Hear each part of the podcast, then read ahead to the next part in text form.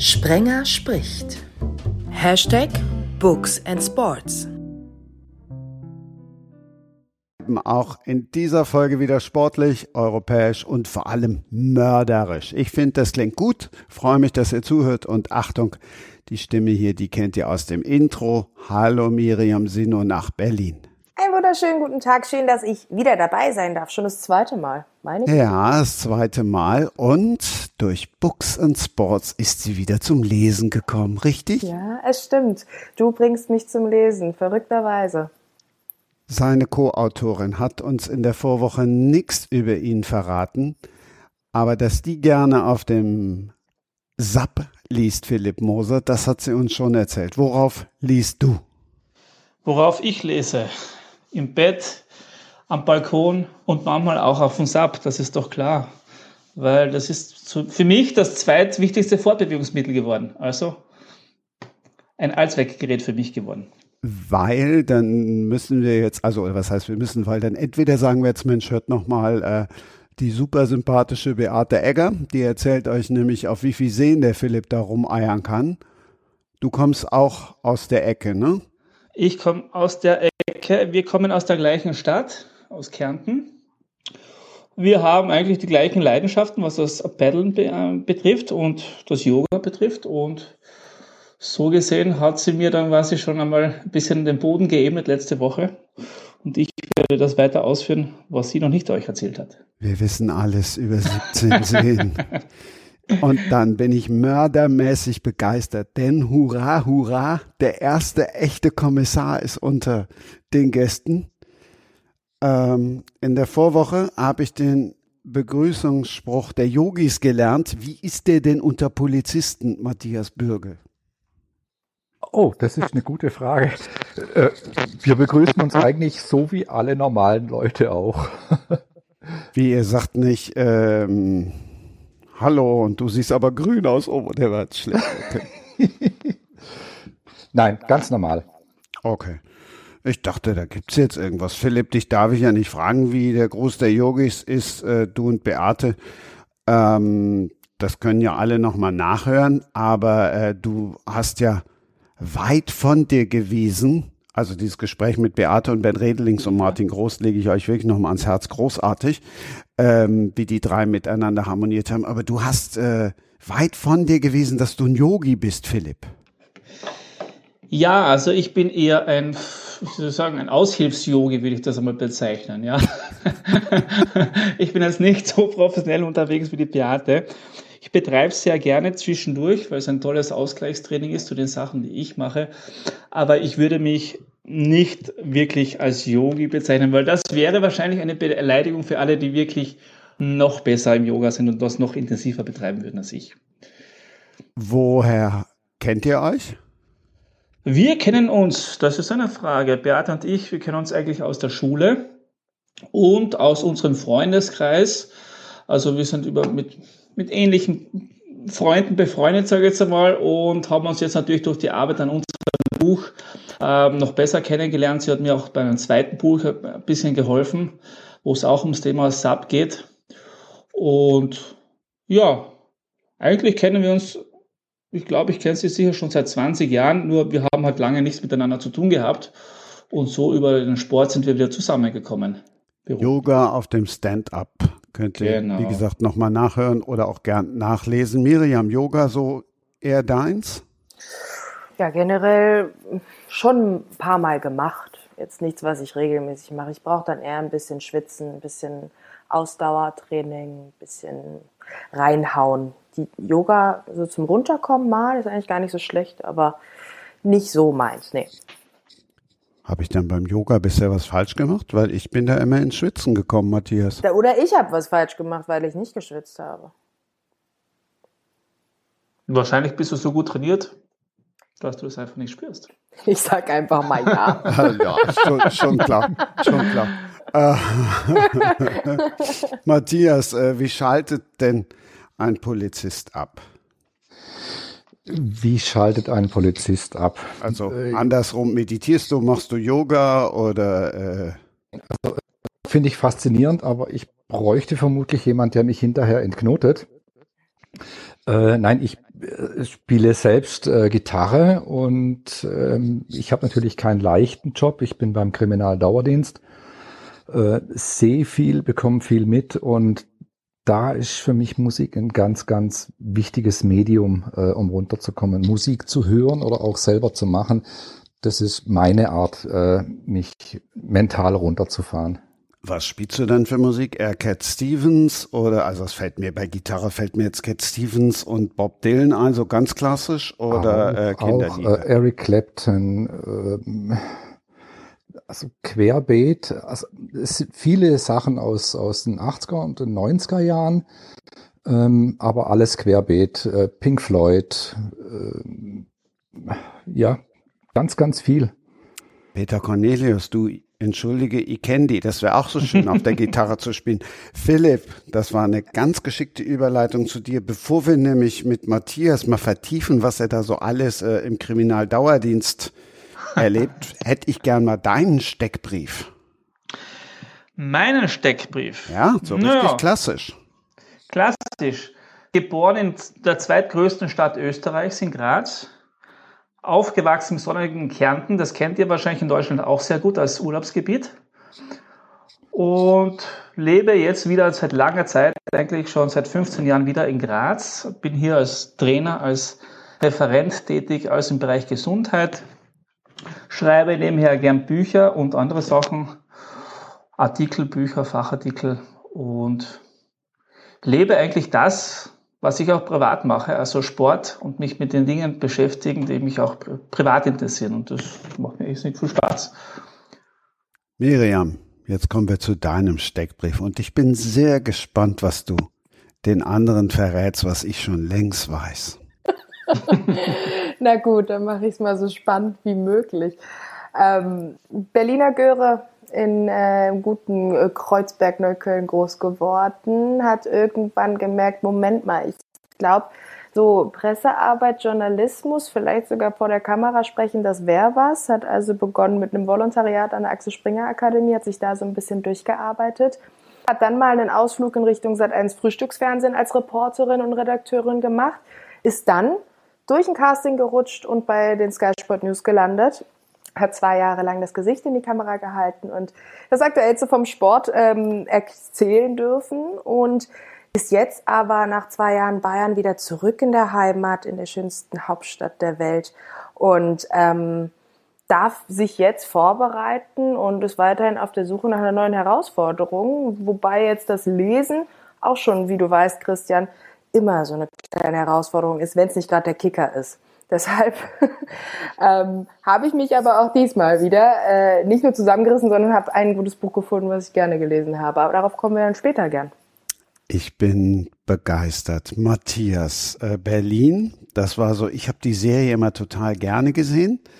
Ähm, das ist so, was ich jetzt mit dem Kriminaldauerdienst verbinde. Das war natürlich Fernsehen, aber das war auch schon fies. Also erzähl du uns mal, ähm, ja, so ein bisschen, was du denn, was du denn da so alles, so alles siehst. Ja, also der Kriminaldauerdienst, das ist einfach beschrieben die Feuerwehr der Kriminalpolizei. Wir sind im Fünf-Schichten-Dienst rund um die Uhr, 24-7, 365 Tage im Jahr da und bearbeiten alles, was kriminalpolizeilich in dieser Zeit anfällt, vom Raub, Mord, Totschlag, Branddelikte, Sexualdelikte.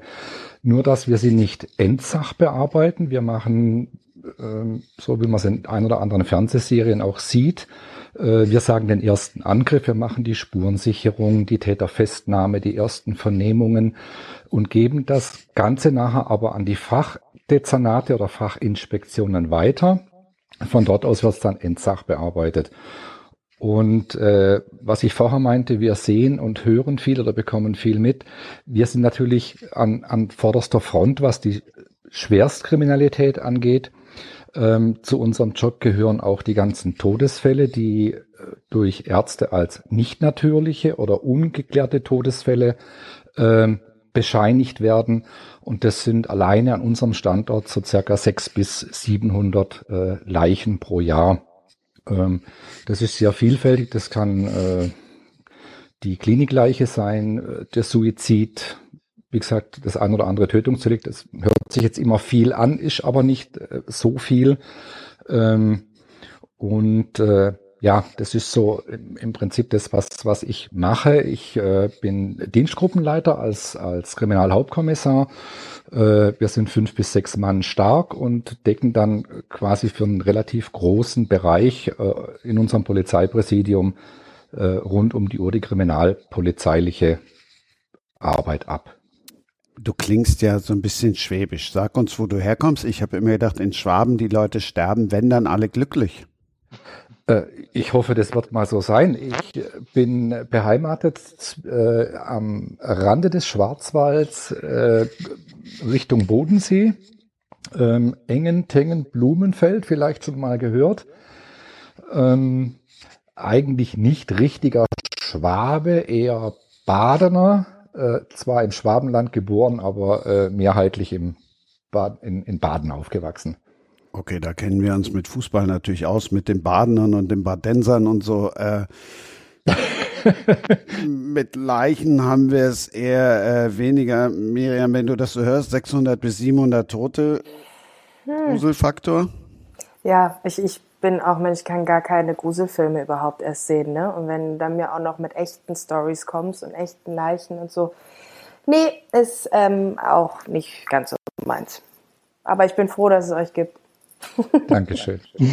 Philipp, du musst jetzt, Philipp, du musst jetzt auch nicht sagen, dass du froh bist, dass es ihn gibt, zumal er in Deutschland arbeitet und nicht in Österreich. äh, aber wie, wie, wie ist da so, wenn du das hörst, wie ist da so deine Einstellung? Ähm, ja, weil das gehört zum Leben dazu und ich finde es jetzt gar nicht so schlimm, weil meine Freundin ist selber in der Krankenpflege und ich bekomme immer die Geschichten zu hören, wenn halt die Dramatik steigt im Gang und wenn halt wieder Leute sterben. Also das ist so Sachen, die höre ich auch regelmäßig. Zwar betrifft es jetzt mich nicht beruflich direkt, aber es ist jetzt etwas, was mir sehr wohl bewusst ist und es haut mich jetzt nicht von Hocker. Das sind natürlich immer traurige Schicksale, das ist klar, aber das ist jetzt, ähm, ja, ja, man rechnet damit, oder? Wenn man in diesem Dienst ist, rechnet man damit, dass man diese Dinge auch sieht und ich denke, das ist gut, dass es diese Menschen auch gibt, die das machen. Ja, ja finde ich auch. Und äh, ich weiß, woran das liegt bei Miriam und mir. Wir sind ja so ein Alter, deshalb, äh, deshalb sind wir da natürlich noch weit, weit, weit, weit, weit außen vor. Ähm, ich werde es jetzt auch gar nicht näher vertiefen, Matthias, so äh, nach dem Motto, wann hast denn du zuletzt und so weiter. Aber was ich dann schon gerne wüsste, ähm, wenn der jetzt jemand liegt, der ermordet worden ist, so, und du gibst den Fall dann ab wie im Fernsehen. Mhm. Verfolgst du dann denn wenigstens äh, weiter, ob, ob da jetzt jemand gefunden wird oder nicht? Ich würde ja verrückt werden, wenn ich die, aber das ist ja wie ein Buch. Ich hasse, ich bin ja auch jetzt nicht so der Freund von, von, von Büchern, die so offen enden. Also ich brauche da schon, ich hätte schon gern mal ein Ende. Ja, ja, ich habe auch so ein bisschen mein, mein Problem mit Cliffhangern. Äh, nein, natürlich bekomme ich das mit. Also äh, es kommt darauf an, was es für ein Fall ist, ich frage dann schon mal bei, de, bei dem Sachbearbeiter oder bei der Sachbearbeiterin nach, du, wie weit äh, seid ihr denn? Wurde schon ein Täter ermittelt oder was hat er, hat er was, hat er gestanden oder was hat er in der Vernehmung erzählt? Ähm, aber vielfach bekommen wir dann einfach auch die Rückmeldung vom, vom Fachdezernat, äh, ja, Täter wurde festgenommen, er, in seiner ersten Vernehmung lässt er sich ein, er gibt es zu, weshalb, warum er das getan hat. Und äh, was ein wichtiger Punkt ist, was mich überhaupt zum Schreiben gebracht hat, weil mich das fasziniert, was Täter motiviert überhaupt Straftaten oder Morde zu begehen. Das finde ich ganz faszinierend. Äh, ich, ich, dachte, du machst weiter. Ich bin jetzt nicht sprachlos. So ist es nicht ganz im Gegenteil. Ich wollte das jetzt schnell mit dem Cliffhanger aufnehmen. Ähm, ja. Für alle die, die jetzt nur Books and Sports kennen, seit der vorigen Woche gibt's auch Media and Sports. Und da haben die Gäste wunderbar, also die haben drei, tatsächlich drei äh, Dinge müssen sie mir erfüllen oder drei Wünsche habe ich da immer. Ähm, das erste ist, die müssen dann einen Spruch aus ihrer Lieblingswerbung sagen, damit wir in die erste Werbung kommen oder in die erste Unterbrechung. Und das zweite ist, die müssen sich immer einen geilen Cliffhanger selber ausdenken. Also ich finde Cliffhanger ja, insofern finde ich Cliffhanger ja dann äh, tatsächlich auch ganz gut. Hm, aber das erste Buch, was du geschrieben hast, also über, über das, was du gerade schon so angedeutet hast, reden wir gleich. Aber lass uns erstmal äh, erfahren, wie du dann auf äh, das Projekt Goliath gekommen bist, weil das hat jetzt ja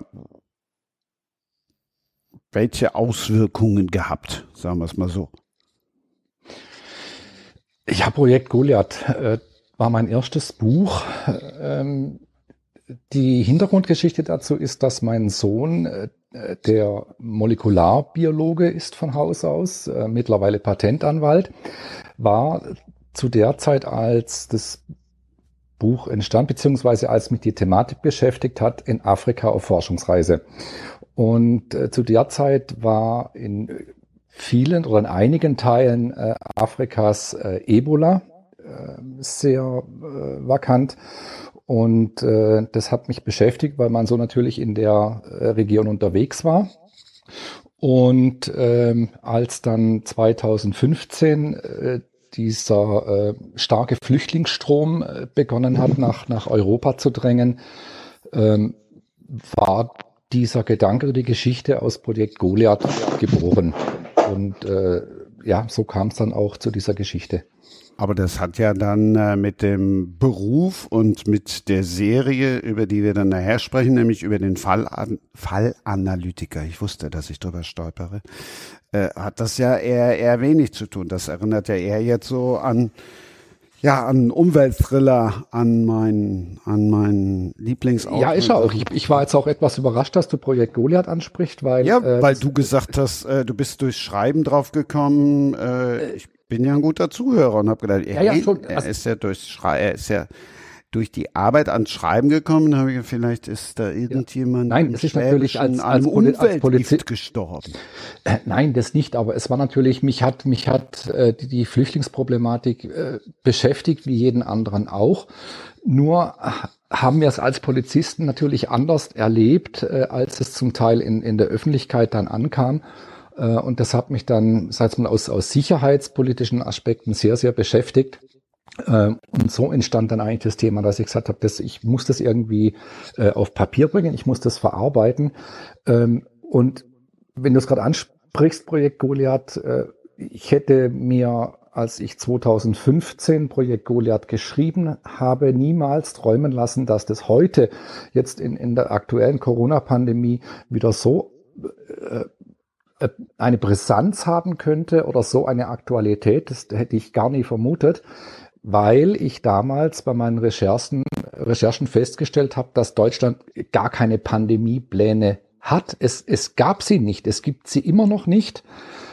Ähm, und ich konnte das damals äh, selber nicht glauben, dass in, in ganz Deutschland zu dieser Zeit nur etwa 96 äh, intensiv, also äh, äh, äh, wie sagt man, äh, Isolierbetten bundesweit verfügbar sind. Und es war genau das Problem, vor dem wir letztes Jahr standen mit Beginn der Corona-Pandemie, dass es viel zu wenige Isolierstationen, viel zu wenig äh, Intensivbetten, dass keine Pandemiepläne, keine Schutzpläne, überhaupt nichts bundesweit verfügbar war, auf, auf das man hätte zurückgreifen können. Und deshalb kam dann auch alles so schleppend in Gang.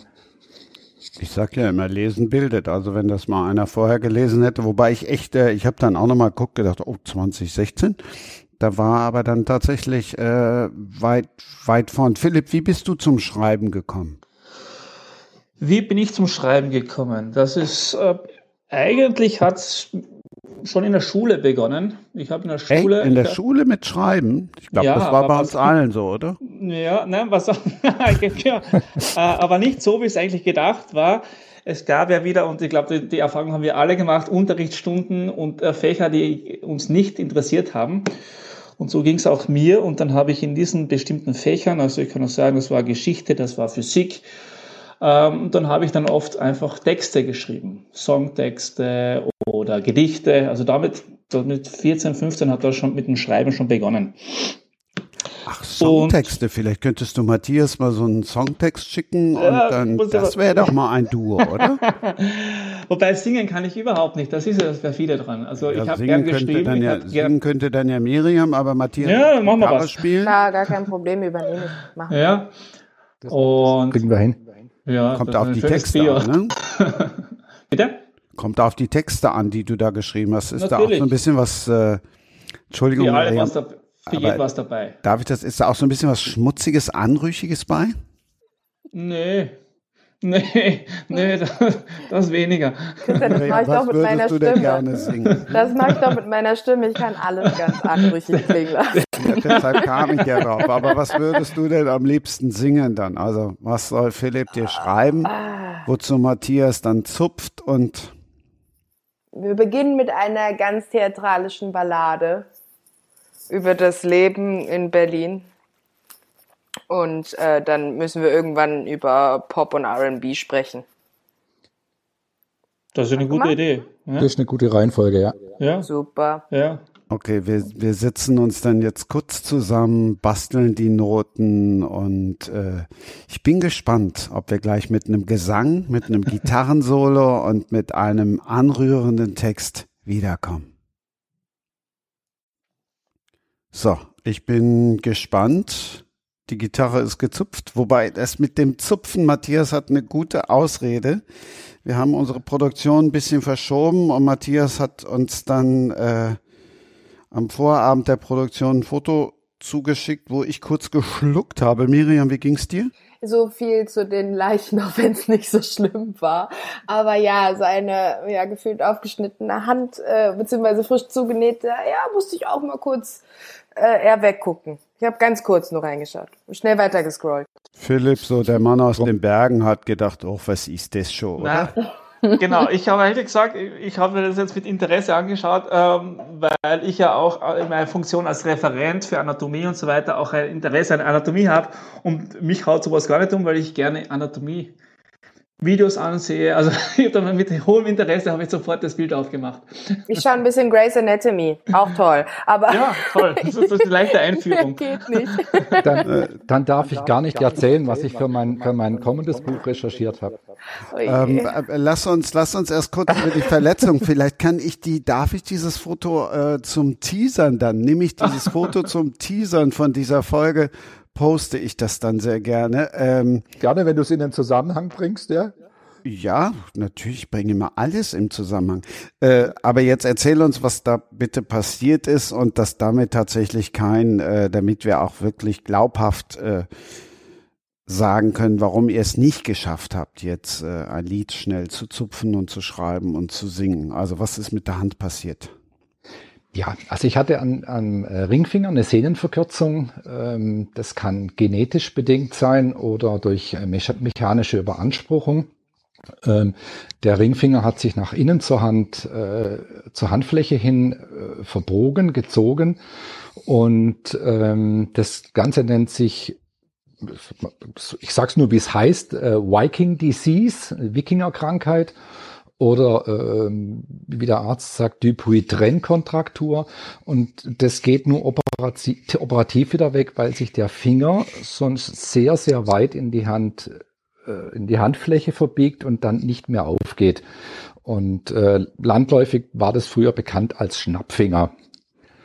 Und ähm, wie gesagt, das musste jetzt gemacht werden. Ich hätte es gerne in den Herbst oder in den Winter gezogen, äh, aber es hieß, nein, äh, müssen wir gleich machen, sonst äh, ist das umliegende Gewebe eben mitbefallen. Und dann haben wir gesagt, gut, machen wir es gleich, bevor die Sommerferien losgehen und dann sind wir alle safe. Ich muss ja jetzt noch einmal dafür eine Rechtfertigung abliefern, warum wir äh, mit dem Podcast auch auf meinsportpodcast.de sind. Schnappfinger. Ja, da klingt doch wirklich nach Sport. Ich finde, das klingt super für einen Polizisten, für einen Kommissar. Schnappfinger. Großartig. L- Nicht Langfinger, sondern Schnappfinger. Aber da- das andere klang äh, poetischer und wahrscheinlich, Philipp, konntest du mit diesen Begriffen sofort was anfangen, oder? Äh, ich habe jetzt, ich durfte jetzt wieder was lernen, dafür danke. Also den Begriff Vikings Disease kannte ich noch nicht, aber ich wusste sofort, weil mir es jetzt erzählt hat, dass es um die Krankheit Dupuytren handelt, dieses, diese Sehnenverkürzung. Und mein Vater hatte das auch. Und er hat es letzten eineinhalb Jahre in mehreren Operationen an beiden Händen zu operieren gehabt und das ist ziemlich langfristig und langwierig gewesen. Ja. Also ist deine Verletzung eh oder deine, deine, deine Operation oder dein Eingriff ist eh noch relativ harmlos, weil wenn du da jetzt neun oder zehn Finger hast, das ist wirklich langwierig. Also ich habe das selber gesehen an meinem Vater und das ist wirklich mühsam, ja. Ja. Vor allem nach der OP. Mich wundert, dass dein Vater das hat, weil das, die Krankheit heißt deshalb Viking Disease, weil die eigentlich hauptsächlich in skandinavischen Ländern verbreitet äh, ist und Aha. mir gesagt wurde, in Italien oder Afrika wärst du eine Rarität, da kennt man das gar nicht. Okay, das wusste ich auch nicht. Ich habe äh, im Laufe meiner Berufserfahrung immer wieder ähm, mit Leuten gesprochen, äh, die das auch haben. Ähm, aber das ist eher alles was Seltenes. Ja, alles Wikinger. Und ich kann mir jetzt auch keinen Reim drauf machen, was jetzt die Ursache von dem, von dem ist. Und mein Vater war Richter, ist halt sehr viel im Büro gesessen am Computer und hat halt auch viel getippt. Wie die Polizisten halt die Finger am Abzug haben, ist halt mit den Fingern auf der Tastatur. Vielleicht hat sich das dann alles verkürzt, wer weiß. Auf jeden Fall, ja, das sollte man eigentlich so früh wie möglich, äh, glaube ich, äh, behandeln, weil es wird dann einfach nur noch schlimmer. Und es hat genau. sich über die Jahre dann einfach ein Finger nach dem nächsten immer mehr äh, verkürzt, also die Sehnen zumindest. Und das hat man wirklich ja. sehen können. Ja. Mhm. Das wird dann nicht mehr besser. Miriam, was denkst du gerade spontan? Um Himmels Willen, was für eine Runde bin ich da gelandet? nee, nee, nee, nee. Ich habe eher Viking Disease gegoogelt, ehrlich gesagt, und so. mir angeschaut. Ja. Und war froh, dass nicht gleich die ekligsten Bilder kamen. Also, dass es da gar nicht so eklige Bilder gibt, sondern sehr, also, ja, halt Hände, wo man den Finger, wie schon beschrieben, so leicht nach vorn gebeugt sieht. Ja, aber äh, ganz ehrlich, wenn etwas äh, schnell und gut einfach äh, behandelt werden kann, ist man doch einfach froh, wenn man es hinter sich hat. Ja, Miriam ist genau. noch so jung, die kennt ja. nur Dr. Sommer. Oder Dr. Lipp, wenn wir gerade so in dieser ganzen Impfkampagne sind. Ach, hör mir auf mit Dr. Lipp, der zuckt hier zu Hause direkt alles zusammen. Ich sage nur, 400 Anrufe an einem Tag, also nicht jetzt bei mir. Ah. Ich hätte gern mal das an Downloads, was meine Freundin an Anrufen hat, äh, von wegen Impfung. Boah, wie hm. komme ich jetzt, wie komme ich jetzt da wieder raus? Hm. Miriam, jetzt nimm mal die Frauenrolle an, mach uns mal, uns alten weißen Männern hier, mach uns mal Geschmack auf eine junge Frau. Und ich hoffe, ja. die Überleitung ist angekommen. Die ist Geschickter angekommen. Vor allem heißt ihr Buch, also hieß ihr Buch zuvor Alte weiße Männer. Ach zwar, echt? Ja, Überraschung, ja, Überraschung, oder? Das hast du jetzt nicht gedacht. Ich Nein, das habe ich jetzt überhaupt nicht gedacht. Ich bin wie immer schlecht vorbereitet hier reingegangen. Ach, Christian. Also, komplett Gänsehaut heißt das neue Buch von Sophie Passmann.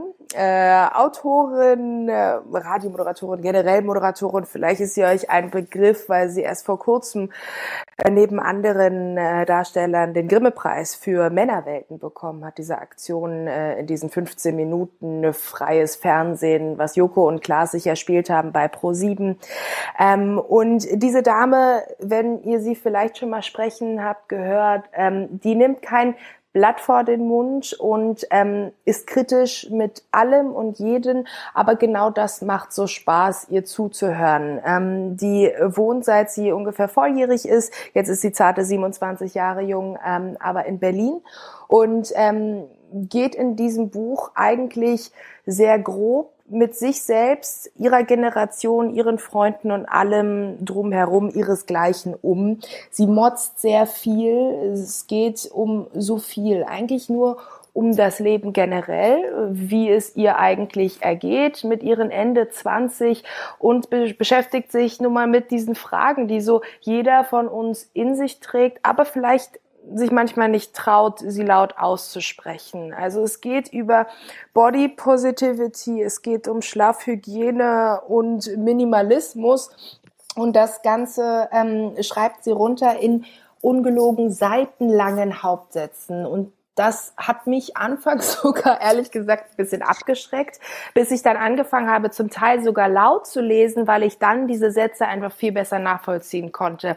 Die Dame spricht ohne Punkt und Komma, ähm, aber kann das Ganze einfach mit sehr viel Humor und Esprit darstellen, wie hat man sich zu entwickeln als Ende 20er Frau? Wie, was muss ich können? Wie sollte ich eigentlich leben? Und warum sind wir eigentlich gar nicht so individuell, wie wir alle tun? Also sei es, dass sie von sehr schön und für mich sehr sympathischen ähm, Weinabenden auf dem Balkon mit 43.000 Zigaretten, ähm, die in einem alten Schnapsglas ausgedrückt werden, erzählt, ähm, wo sie sich mit ihren Freunden unterhält über Gott und die Welt und vor allem über die Art und Weise, wie man denn sich eigentlich zu verhalten hat und sie innerlich eigentlich eine extreme Abneigung gegenüber ihren eigenen Freundeskreis spürt.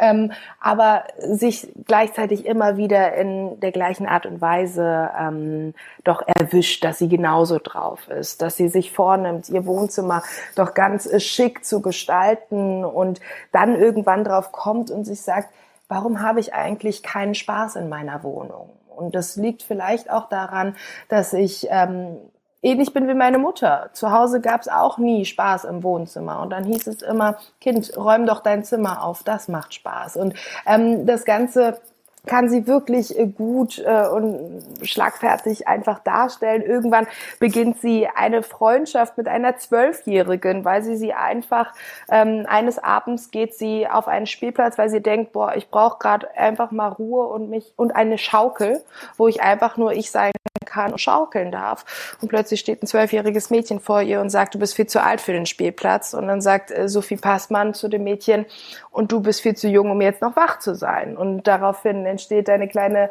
Diskussion über Dinosaurier und Schuhe und was weiß ich. Aber irgendwann entfaltet sich da eine Freundschaft und ähm, mit diesem Mädchen kann sie offener sprechen als mit ihrem Freundeskreis je zuvor. Und ähm, ich habe es aber ehrlich, um ehrlich zu sein, und um das Ganze nochmal abzuschließen, ich habe das Buch noch nicht durchgelesen, denn ähm, ich habe es da so ein bisschen ähnlich getan wie Sophie Passmann selbst, denn sie ist eine wirklich regelrechte Leseratte und wurde letztens mal gefragt, äh, wie schaffst du es eigentlich, so viele Bücher zu lesen? Hat sie gesagt, ich lese nur so lang, wie ich Spaß habe und gerade noch kann. Also es gibt auch Bücher, die hat sie angefangen und die liest sie dann ein halbes Jahr später vielleicht doch noch mal zu Ende. Und Christian, wie du weißt, äh, Bücher lesen, wenn es nicht der Kicker ist, es ist immer so eine Sache. Ähm, aber auch da hat es echt Spaß gemacht, weil es einfach man sich selbst auch so schön wiedererkennt. Also in den Gesprächen, in diesen möchte gern schlauen Gesprächen über Musik, über Political Correctness, ähm, was man dann zwei Minuten später eh wieder falsch macht. Und ja, also ähm, man findet sich sehr schnell selbst wieder. Ähm, nicht so wie der Titel es behauptet, hat es bei mir jetzt nicht unbedingt komplett Gänsehaut ausgelöst, aber doch ähm, hier und da Schmunzler und ein paar Lacher. Das klang jetzt alles eher so, als sei es das typische äh, Frauenbuch oder typische Millennial-Buch auch vielleicht so. Was mich erstaunt hat, ich habe ganz viele positive Kritiken auch von Männern darüber mhm. gelesen. Ja, ich glaube, weil sie neben mich genau dieser Vielleicht, weil sie dieser Kumpeltyp ist, weil sie eben Klartext spricht und auch sich selbst und uns, und uns Frauen gerne mal einfach auf den Arm nimmt. Also Stichwort Body Positivity. Das ist so, ähm, das hat nicht nur was mit uns Frauen zu tun, dass das haben, oder bin ich mir eigentlich sicher, hattet oder habt ihr auch genauso wie wir, dass ihr sagt, äh, mir ist auch nicht alles perfekt und der oder andere kommt halt besser damit klar. Ich glaube, sie spricht einfach generell ähm, ihre Generation an, egal ob Mann oder Frau. Äh, ich muss gerade überlegen, ob ich irgendwas Negatives an mir finde. Ach, Matthias, mir fällt da auch so spontan gar nichts also, ein. nee, ich glaube, wir sind immer Alter, da machen wir uns keine Gedanken mehr drüber. Dabei ist der Kerl auch noch zehn Jahre jünger als ich. ähm, ich habe jetzt irgendwie hatte ich ja die Hoffnung, dass ich über Body Positivity, dass ich irgendwie ganz geschickt überleite zu äh, zu Philipp und seinem Buch. Wie kriegen wir das jetzt hin? Weil das, was du das mir näher bringst oder uns jetzt näher bringst, das sorgt ja im Grunde genommen auch für, für eine gute Ausstrahlung und für eine gute, also für eine positive, für, für, Natürlich. Für eine Body Posit, also ihr wisst schon, was ich meine, für einen Stahlhaar. Also ich glaube ja, und ich glaube, da sind wir uns alle einig, dass ja die Body äh, Positivity ja wahrscheinlich im Kopf beginnt. Also, wo der Kopf stark ist, dann kann ich auch nicht mit meinem Körper zufrieden sein, denke ich mir. Und da können wir natürlich als Trainer beziehungsweise als Yoga-Trainer oder als Sub-Instruktor natürlich dazu beitragen, indem wir den Leuten einfach äh, wieder ein bisschen unterstützen, zu sich selbst zu kommen. Also wenn du zum Beispiel am, am Surfboard äh, oder am Sub oben stehst, dann vergisst du sowieso alles um dich herum und auch dich selbst. Gerade am Anfang, weil du bist so mit dir selber beschäftigt, mit dem Paddeln, mit der Balance erhalten, ähm, dass du eigentlich komplett auf dich vergisst und auf all deine Makel, die du vielleicht in dir selber sehen möchtest, die sind dann einfach, einfach weg, die Zeit, die du am Brett stehst oder während du Sport machst. Also das, also ich glaube, da kann man schon sehr viel dazu beitragen dass sich die Leute, zumindest während der Zeit, während, die, während der sie aktiv sind, dass sie einfach ein besseres Selbstbild von sich haben, beziehungsweise vielleicht sogar gar kein Selbstbild, weil sie sich so in der Sache verlieren, dass sie überhaupt nicht drüber nachdenken. Wie schaue ich aus? Welche Figur gebe ich, gebe ich gerade ab, etc. Ja, das denke ich mir beim Sport schon manchmal. Welche Figur gebe ich hier ab? Ja. Matthias, was, Matthias, was machen Polizisten für einen Sport? Oder ist es so, wenn sie, weil man sieht es ja auch oft, äh, also nicht nur im Fernsehen, sondern auch in echt, wo du denkst, Mensch, die müssen jetzt alle diese Prüfung bestehen. Und wenn sie dann so in unserem Alter sind, du bist ja noch viel jünger als ich, ähm, dann setzen sie halt irgendwie an und dann denkst du dir, ey, stellen die irgendwann den Sport ein. Ja, stimmt. Ähm, wir haben den Vorteil, äh, unser Dienstag gewährt uns vier Stunden im Monat äh, Dienstsport, die, äh, die wir auch erbringen müssen. Ähm, das Sportangebot ist dann vielfältig. Das über Walking, ähm, Stand-Up-Paddling ist auch ein Angebot, sofern es die Wetterverhältnisse zulassen. Beachvolleyball, Fußball, Gymnastik. Es ist eine breite Palette da. Äh, ich selbst gehe laufen. Ich habe zwei Hunde. Ich bin da jeden Tag mit meiner Frau unterwegs, anderthalb, zwei Stunden. Ähm, ich versuche, wenn es geht, mit dem Fahrrad äh, zur Arbeit zu fahren. Ich habe äh, seit Dezember ein schickes E-Bike. Und ja, das ist so meine Betätigung, die ich mache. Aber ich bin manchmal schon auch erstaunt, äh, was für schmerbäuchige Kollegen zum Teil auf der Straße stehen, ganz ehrlich.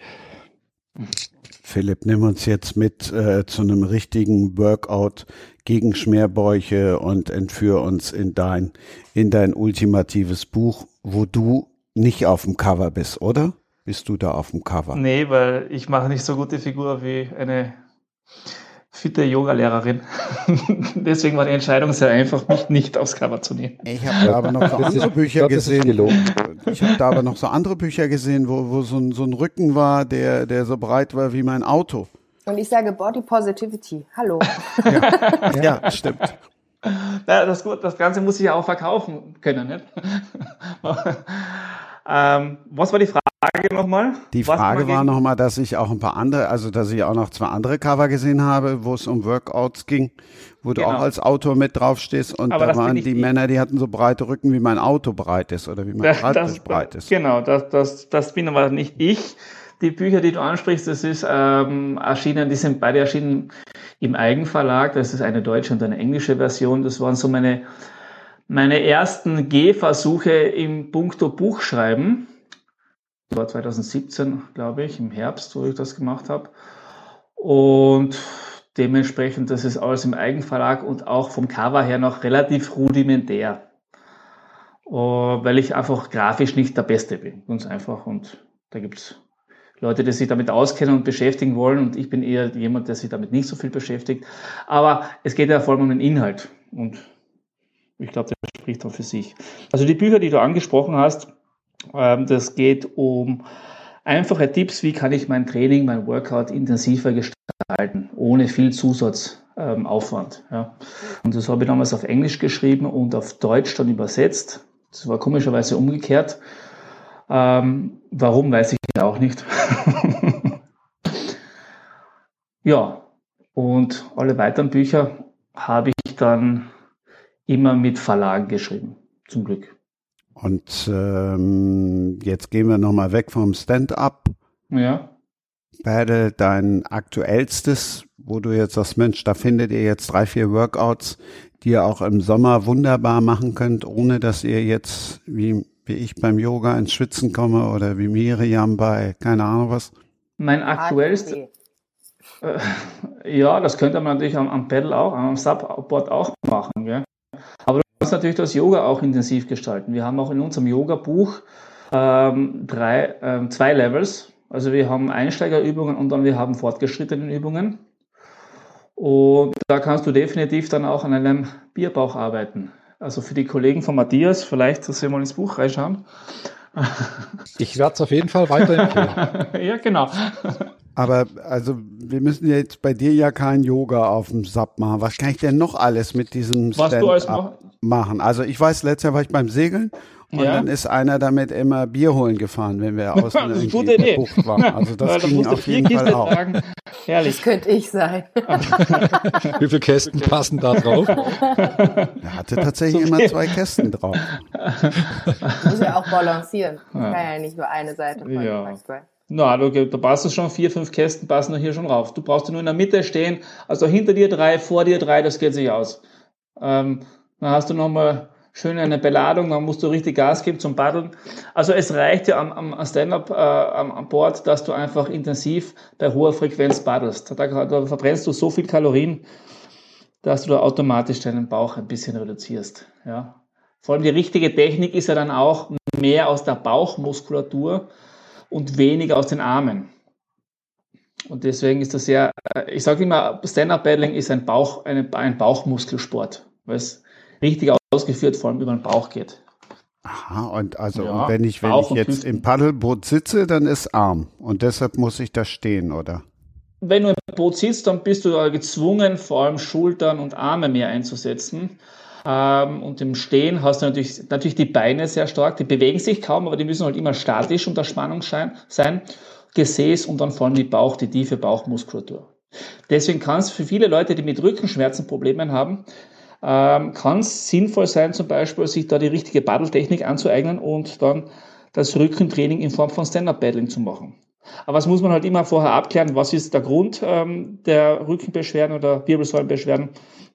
Und dann kann man entscheiden, ob das wirklich sinnvoll ist, über diese Trainingsmethode, über Stand-Up-Paddeln sich da diese Schmerzen. in dieser Krankenhausrunde weiter, in der wir uns gerade befinden. Ja. Äh, was mache ich mit meinem Bandscheibenvorfall? Äh, Lendenwirbel 1, ist das dann perfekt da auf dem Stand-up? Also mal abgesehen davon, dass ich immer runterfalle. Aber wenn ich jetzt nicht runterfallen würde, wäre das dann perfekt, um den Rücken zu stabilisieren? Es kommt drauf an. Es ist immer die Frage, was ist der Grund für deine Problematik im LW1-Bereich? Aber ähm, es kann in den meisten Fällen nicht schaden, das Gesäß und den Rücken und die tiefe Bauchmuskulatur zu stärken. Ja. Was war auch bei vielen Problemen oder bei vielen Wirbelsäulenpatienten ähm, das Problem ist, dass sie einfach zu wenig Beweglichkeit haben, vor allem in der Hüfte. Also muss man schauen, ist, sind die Muskeln, arbeiten die Muskeln überhaupt? Wenn nein, dann ist auf jeden Fall das eine gute Therapie, das Stand-Up-Paddeln. Und zusätzlich, wenn die Beweglichkeit eingeschränkt ist, auf jeden Fall die Beweglichkeit der Wirbelsäule und der Hüfte verbessern. Aber das kann ich dann eher im, auf der Matte machen, durch Yoga zum Beispiel ähm, oder durch klassische Beweglichkeitsübungen. Also es ist nicht immer nur eine Frage der Muskulatur, äh, der, der Kraft, sondern vor allem auch der Beweglichkeit, wenn es um solche Beschwerden geht. Ja, wir haben ein paar Seen hier, aber ich, ich leg mich dann doch lieber, lieber ja. auf die, lieber auf die Matte. Genau. Miriam kaufst du dir jetzt ein Stand-Up-Pedal für, auch für Spree? Ich habe schon so viele Leute damit rumcruisen gesehen. Irgendwie muss ich es mal ausprobieren. Noch, noch habe ich es nicht. Ich, ich, ich, muss mir mal eins leihen. Vielleicht machen wir es einfach mal. Genau. Ich weiß gar nicht, ob der, ja, auf der Spree.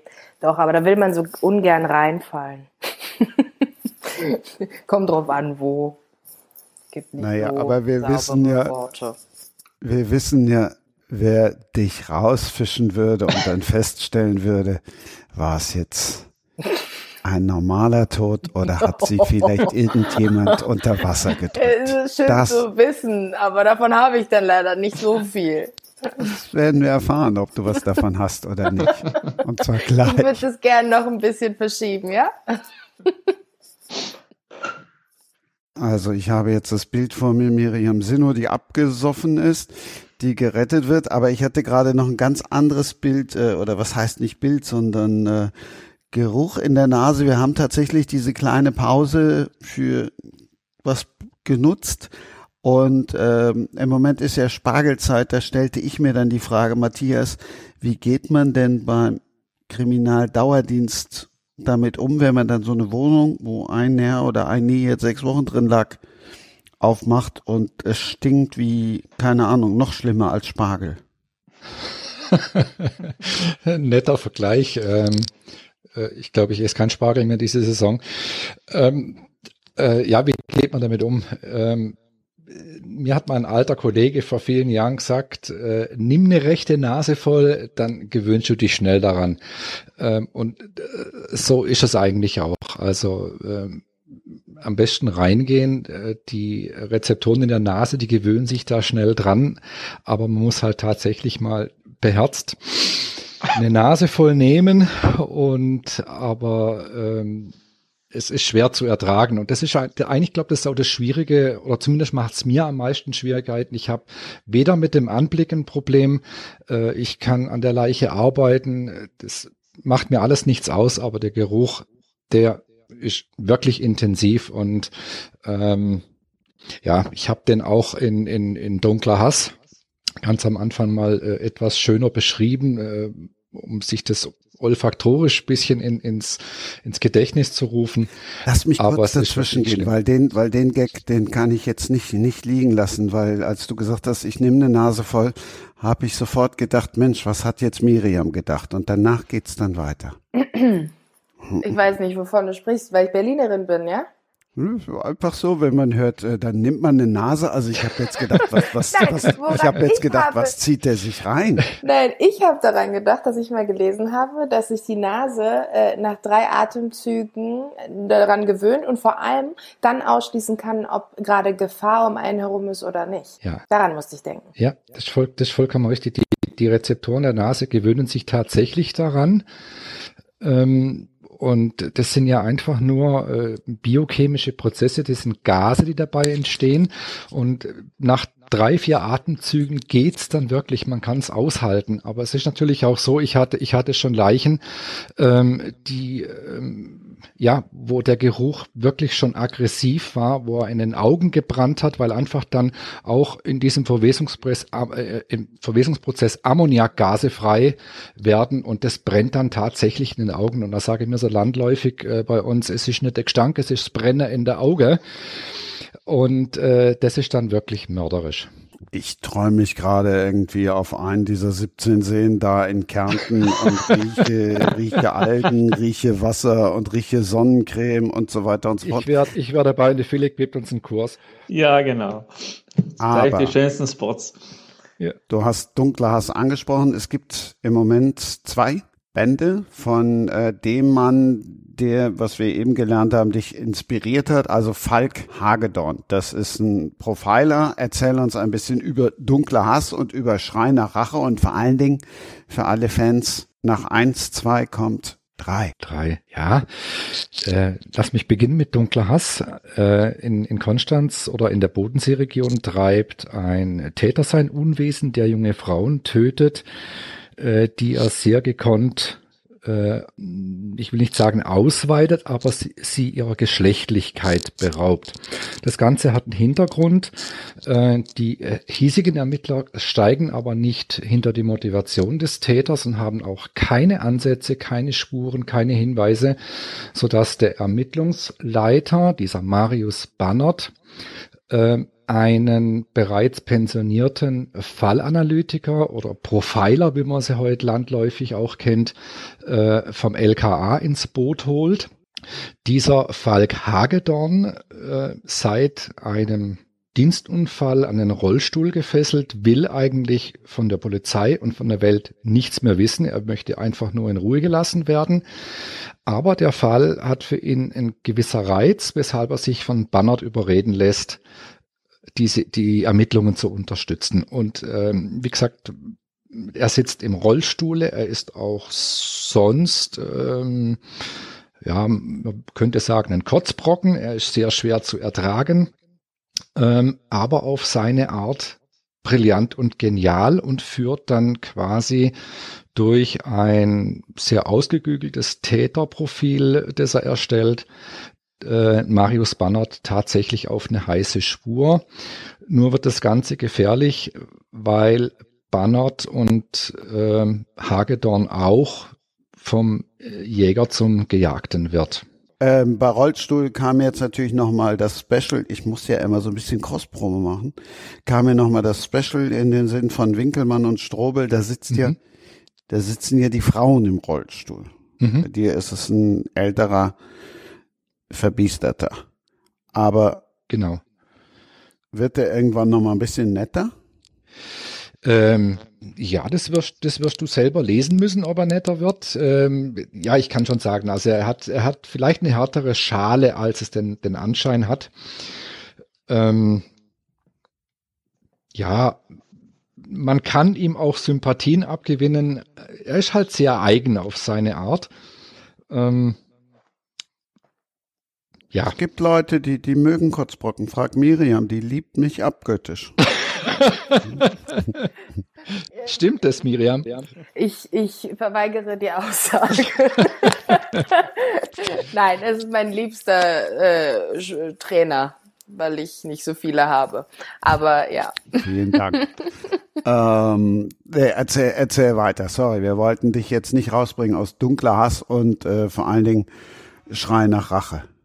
Genau, Schrei nach Rache findet, äh, das ist der zweite Teil von Falk Hagedorn, die aber beide, so wie der dritte kommende Teil jetzt auch ein Standalone sind, also man kann sie sehr, sehr gut alleine lesen. Ich versuche immer durch kleinere Rückblicke zu erklären, was geschehen war oder warum Hagedorn jetzt so agiert oder reagiert, wie er es tut. Ähm, Schrei nach Rache hm, ähm, geht es darum, dass das LKA eine Reihe von Morden untersucht, die sich dem LKA noch nicht als Serienmord darstellt. Ähm, es wird eine Leiche am Flughafen in Friedrichshafen in Stuttgart gefunden. Zufällig taucht dann eine in Hannover und in, in Hamburg am Flughafen auch auf. Das LKA übernimmt dann die Ermittlungen. Geführt wird diese Sonderkommission von einer jungen Kriminalrätin namens Nadine Adler, äh, die es wiederum schafft, den Falk Hagedorn für diese Ermittlungen zu gewinnen. Ähm, nachdem die Kommission dann sehr, sehr lange im Dunkeln tappt, äh, wird an einem Tatort eine DNA-Spur gefunden, was die Ermittler alle sehr stutzig macht und staunen lässt, weil es sich um eine weibliche Serienkillerin handelt. Ähm, Falk Hagedorn macht oder erstellt dann auch ein Tat-Täter-Profil von dieser Täterin und steigt langsam durch, dass er möglicherweise, möglicherweise äh, diese Killerin kennt und eine Patientin, die er falsch behandelt hat, fatalerweise falsch behandelt hat, nicht ganz unschuldig ist an dieser Situation. Ähm, mehr will ich jetzt gar nicht verraten, weil sonst würde ich, würde ich spoilern. Das wollen wir ja nicht. Wir wollen die Leute ja heiß drauf machen. Bei Büchern ab 500 und streike ich ja dann gerne. Das kommt ja bei dir noch angenehm dazu, dass ähm, so 300 Seiten, die schafft man ja dann durchaus mal eben an einem Wochenende. Wobei äh, leichte Wochenendlektüre geht anders. Deine Kollegen lesen die die Bücher und sagen, Mensch, da hast du aber übertrieben oder sagen die, boah, endlich schreibt mal einer wirklich wie es bei uns ist. Äh, letzteres, also ganz im Gegenteil. Ich krieg äh, gerade aus dem, aus dem Kollegenkreis viel, viel Zuspruch. Ähm, klar, es lässt sich nicht vermeiden, dass der ein oder andere sich wiedererkennt. Schmunzel.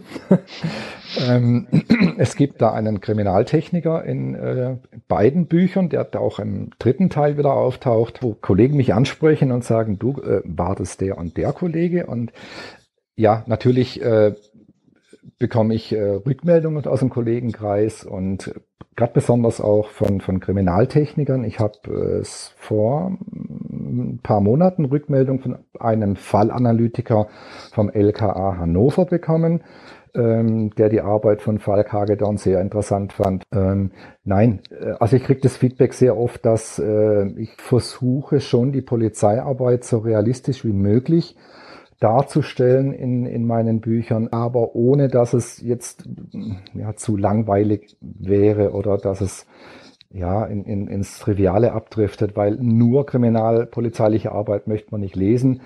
Ähm, aber ich versuche es natürlich anzureißen und äh, das so realitätsnah wie möglich darzustellen. Siehst du, Miriam, das ist dann halt der Unterschied zwischen äh, Kollegen und einem Coach. Von einem Coach gibt es dann auch mal kritisches Feedback und ich habe jetzt auch nicht ehrlich äh, damit gerechnet, dass du sagst, boah, nee, meine Kollegen, die mögen meine Bücher gar nicht, die finden, das ist ja total äh, erstunken und erlogen, was ich da schreibe. Aber wir glauben ja Polizisten alles, oder? Philipp, glaubst du allen Polizisten alles? Ich muss generell sagen, ich glaube niemandem alles.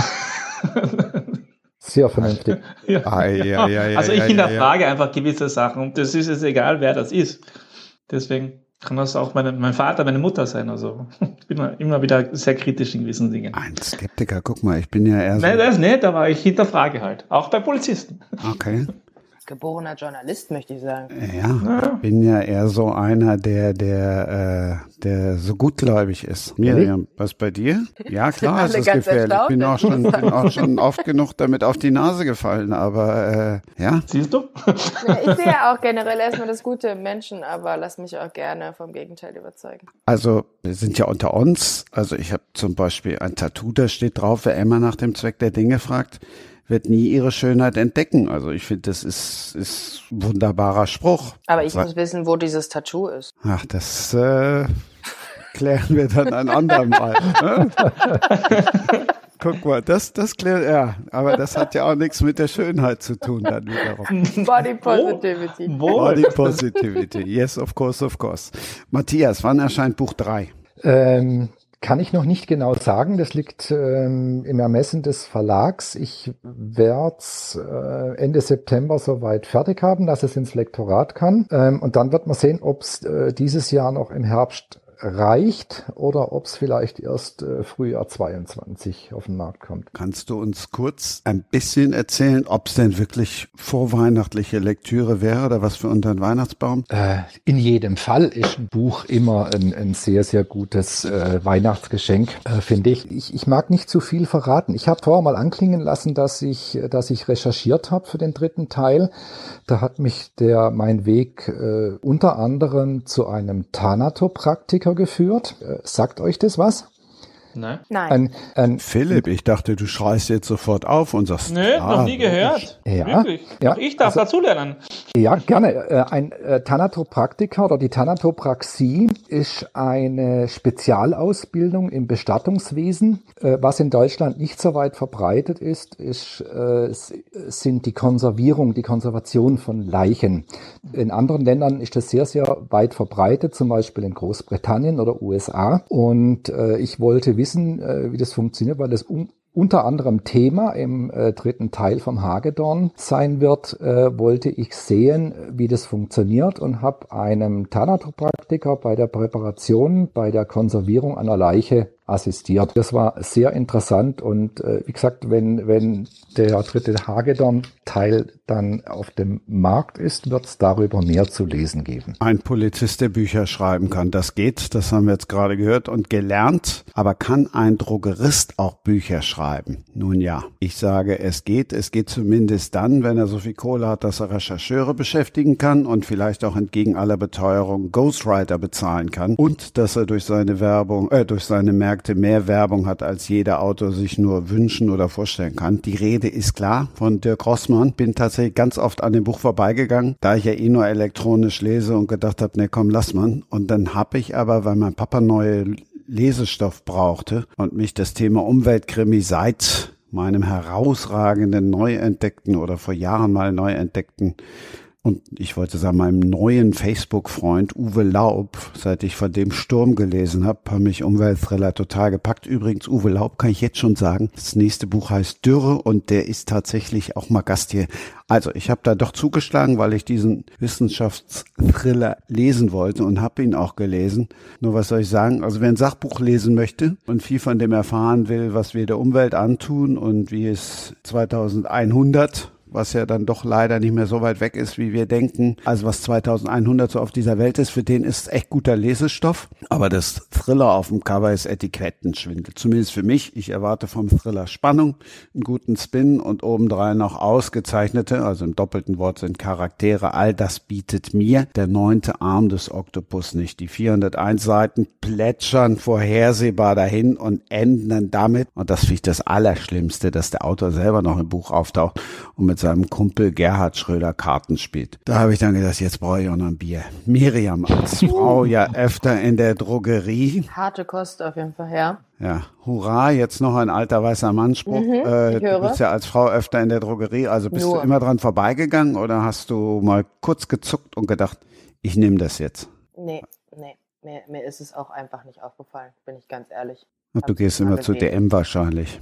So, wenn wir jetzt darüber reden, vielleicht ist es das. Philipp, als Umweltmensch, der auf dem See rumpaddelt im Stehen, ist es so ein Umweltbuch was für dich? Das wäre was für mich. Vor allem, wenn es wirklich, ich sage mal, Fachbuchcharakter hat, also wenn es auch dementsprechend, also ich bin ein, ein Fachbuch-Nerd, sage ich gleich einmal dazu. Also wenn es natürlich äh, fachlichen Charakter hat, nicht nur rein ähm, Roman-Story ist, und dann würde mich das auf jeden Fall interessieren, ja. Und wenn es auch gut recherchiert ist und wenn es wirklich Fakten nach in diesen äh, Titel hineingewoben sind, dann würde mich das auf jeden Fall interessieren. Also so viele Rechercheure, wie er gesagt hat, muss da viel Wahres dran sein. Aber dann kannst du auch, dann empfehle ich dir auch tatsächlich noch Uwe Laub, das letzte Leben. Da geht's übrigens auch um, äh, um, um eine Pandemie. Ja. Großartiges Buch. Oder Ben Rifko, das grüne Öl, haben wir auch schon mal drüber gesprochen. Matthias, über deinen Umweltthriller haben wir ja auch schon gesprochen. Hast du Rossmann gekauft? Nein, aber mir, mir, mir ging es wie, wie Miriam. Also ich bin auch öfters mal in einer, in einer Rossmann-Filiale und lauf gelegentlich äh, daran vorbei und ähm, habe es bisher aber immer geschafft, nicht zuzugreifen, weil ich diesen Hype, so wie du sagst, nicht ganz nachvollziehen kann. Klar kann ich ein Buch zum Bestseller machen, wenn ich ihn in meinen eigenen Filialen ausstellen kann und vielleicht auch noch äh, Mehrheitsaktionär eines Verlages bin, bei dem das Buch dann erscheint. Nein, ich vielleicht hole ich es mir irgendwann, aber bislang äh, ist mein Stapel an, an Büchern, die ich noch lesen sollte oder gelesen haben sollte, noch recht hoch und dann äh, habe ich es zurückgestellt noch. Ey, du bist ja, ihr seid ja alles tolle Gäste. Philipp sagt, klar, das kaufe ich jetzt erst recht. Das erste Mal, dass ich hier nach, ich weiß gar nicht, welche Ausgabe wir sind, das erste Mal, dass ich mal sag, Mensch, äh, müsst ihr nicht unbedingt kaufen? Und dann sagen die alle, ja klar, kaufe ich doch. Miriam, schön, dass du mir wenigstens die Stange gehalten hast. Ich, Ja. Du darfst noch mal wiederkommen. Nein, aber Uwe, Uwe Laub, äh, Sturm und Leben, sehr empfehlenswert und ich kann es jetzt auch auf äh, bis Dürre kommt kaum mehr erwarten, äh, weil ich habe ich hab alle von Uwe gelesen und ich finde sie großartig. Ach, guck mal, jetzt weißt du was, jetzt schreibe ich Uwe das wieder und zack, haben wir noch einen Download mehr. Wenn ich dann alles reinschreibe in die Bedienungsanleitung, hätte ich beinahe gesagt, in die Show Notes, wie das so schön neudeutsch heißt, über was für Krankheiten wir gesprochen haben, überragend. Das wird, äh, vielleicht schaffen wir es damit sogar ins, ins Apothekenblatt. Also ich habe richtig viel gelernt und sogar Philipp, der gedacht hat, er wüsste alles. Hat Nee, gelernt. also ich habe euch da auch wieder diese zwei neuen Autoren jetzt aufgeschrieben. Da, das werde ich gleich einmal googeln und schauen, was ich da zu, zulegen kann an Literatur. Und ich will unbedingt mal in die Apothekenumschau. Du, das schaffen wir auch irgendwie. Ich weiß zwar noch nicht, ich weiß zwar noch nicht wie, aber ähm, kriegen wir auch noch irgendwie hin. Okay. Ja, ma machen wir einen Artikel für die für die Apothekenrundschau vom Schnappfinger zum Langfinger. So. Äh, Ich meine, sie schafft so in die Apothekenrundschau, wenn sie wahrscheinlich Band 3 liest und äh, sich dann vorstellt, wie du da die Leiche einbalsamiert hast. So. Zum Vielleicht. Beispiel. Ja, Hm? ja. Boah. Ja, wie, ich tue mich da wirklich tatsächlich äh, mit sowas ein bisschen, ein bisschen, also lesen kann ich das gerne, aber wenn ich mir das vorstelle, dann Aber wie liest du denn, ohne dir vorzustellen? kriege ich Gänsehaut. Ähm, nein, also vorstellen, ich kann mir das schon vorstellen, aber ich kann mir jetzt, also ich kann mir das sehr gut vorstellen, aber ich kann mir jetzt nicht vorstellen, wie ich da selber irgendwie so eine Paste auf irgendeinen Totenschädel auftrage. Aber das eine hat ja mit der anderen Vorstellung, oder liege ich da falsch? Ja, wenn es nur darum ging, eine, eine Paste aufzutragen. Aber wie gesagt, ich, Erzähl ich ruhig möchte, mehr. Ich, ich, Erzähl ich ruhig mehr. Also Podcast hat ja den Vorteil, das kannst du morgens hören, sprich morgens dich übergeben. Das kannst du, kannst du mittags genau, das, hören, das, das, kannst wollte- du das abends wollte ich eigentlich vermeiden. Ja, aber es geht im Prinzip ja um komplett die Vorbereitung der, äh, der Leiche. Und dazu gehört natürlich auch den, den Austausch sämtlicher Körperflüssigkeiten. Ähm, ja, das ähm, hört sich für einen Außenstehender sehr unappetitlich an. Ich fand es sehr faszinierend. Ich finde auch eine, eine Obduktion faszinierend. Aber äh, wie hat ähm, in deinem letzten Podcast mit, mit Arno Strobel und Andreas Winkelmann, äh, Thriller-Autoren sind einfach nicht normal. Und ich, ich vermutlich bin ich, gehö- gehöre ich zur gleichen Kategorie. Aber du bist Polizist im wahren Leben. Du musst doch normal sein. Wer ist denn schon normal? Ja, wer ist, oder was, was ist normal? Das ist die, die So. entscheidende Frage. Also wer jetzt noch Zeit hat, äh, noch drei Stunden mit uns zu diskutieren, das kann jetzt eine Weile dauern. Genau. Wir machen jetzt äh, die Philosophierunde. Philipp, hast du eine Frage vermisst, die ich dir nicht gestellt habe? Du hast mich nicht gefragt, ob ich normal sei. Äh, Und diese Frage will ich, und diese Frage will ich dir mit Nein beantworten wahrscheinlich. welcher Öster... Oh. Zieh- Achtung, Achtung. Ich hab überhaupt gar, habe ich irgendwas gesagt? Nein, nein. Ja. Nee, ich habe eigentlich nichts vermisst. Also, wir könnten noch ein bisschen über das schöne Kärntnerland reden oder über das Salzkammergut, wo man auch sehr gut paddeln kann. Ansonsten Das habe ich kaum ähm, was vermisst. Ich habe das jetzt als Einladung verstanden. Ja, kommt mal. Beate hat uns letzte Woche schon eingeladen. Könnt ihr nochmal nachhören. Die hat sowohl Martin Groß, Sky-Kommentator, als auch Ben Redelings, äh, ein, ein furchtbar lustiger, also nicht furchtbar, aber ein Welt, weltlustiger Typ. Äh, die hat uns tatsächlich eingeladen. Also wir schlagen da irgendwann alle auf. Ja, dann, dann kommt's und dann machen wir was. Ja. Kärnten ist groß genug für uns alle. Wenn das Wasser ist warm. Zumindest Wenn bis wir Ende Matthias September. irgendwo, wenn wir Matthias irgendwo wegsperren können, dann sehr gerne. Und ich glaube, bei uns gibt's auch eine Menge äh, Fälle zum Aufklären. Also auch hier für Recherchearbeit ist sicher genug Material hier. Gerne. Schön in Ich brauche Österreich. immer neue Tatorte. Ja. Ja, so ein, so ein, so ein, und so ein Ötzi, den noch einbalsam, da sind zumindest die Körperflüssigkeiten schon mal alle perdu. Ich mache nebenbei Urlaub. Macht, was ihr möchtet. Genau, macht, macht alle, was ihr möchtet. Matthias, vielen lieben Dank. Es war mir ein morbides Vergnügen. Und äh, das werden wir, werden wir noch öfter haben. Da, da bin ich mir sicher. Ich habe heute eine Mail bekommen von einer Autorin, die schrieb, ah, ich kann mir so vieles vorstellen. Die haben wir auch irgendwann jetzt da. Ich verrate euch nicht wer, dann werden wir auch noch drüber sprechen. Die sagte, natürlich habe ich einen Bezug zum Fußball. Ich habe schon mal, die arbeitet auch als Psychologin. Ich habe schon mal mit einem Kind Fußball gespielt. Die Mutter von dem Kind in der Zeit, äh, die musste weggebracht werden. Die hatte sich in der Küche aufgehängt. Also wahrscheinlich kann man das jetzt auch nur dann so mit was morbidem Humor hinnehmen. Also Matthias, du merkst, ich habe schon, guck mal, ich erzähle so eine Geschichte, die eigentlich so traurig ist, jetzt schon lachend. Also du hast uns in die Normalität gebracht. Das freut mich. Christian, vielen herzlichen Dank. Es hat mir riesen Spaß gemacht. Danke auch. Miriam, du hast jetzt wahrscheinlich komplett Gänsehaut. Das, was Sophie Passmann nicht geschafft hat, haben wir geschafft. Das ist mehrfach passiert hier in dieser Zeit. Aber es war mir mal wieder ein Fest. Ich, ich freue mich ja. Es macht wirklich Spaß. Es ist auch ähm, immer wieder, ja, fast schon Orientierungshilfen, wo man doch nicht vielleicht mal reinlesen sollte, womit man sich mal beschäftigen sollte, den Mensch äh, hinter dem Buch kennenzulernen. Also sei es wirklich dann Autoren, die einfach mal von ihrem Leben selbst erzählen. Das ist immer sehr interessant, weil ich mag ja mal den Mensch hinter der Geschichte. Das hat so dieser Job an sich. Das finde ich auch. Oh, da kann ich jetzt noch mal kurz auf Media and Sports. Ja. Deshalb, das geht immer Dienstag 17.15 online, weil ich sage, 17.15 ist so der klassische Abschluss und ich will da anfangen, also ich will nach dem Abpfiff anfangen, nämlich genau da dann auch beginnen. In der kommenden Ausgabe geht es um die Akte Adenauer. Haben wir schon wieder einen Bestseller-Autor hier. Ralf Langroth, Olli Wurm ist da und dann noch ein Überraschungsgast, nämlich noch eine Frau. Da verrate ich euch jetzt aber noch nicht, wer das sein wird. So viel Cliffhanger muss sein. Ciao, ciao. Tschüss. Tschüss. Und tschüss. Das war Sprenger spricht. Hashtag Books and Sports.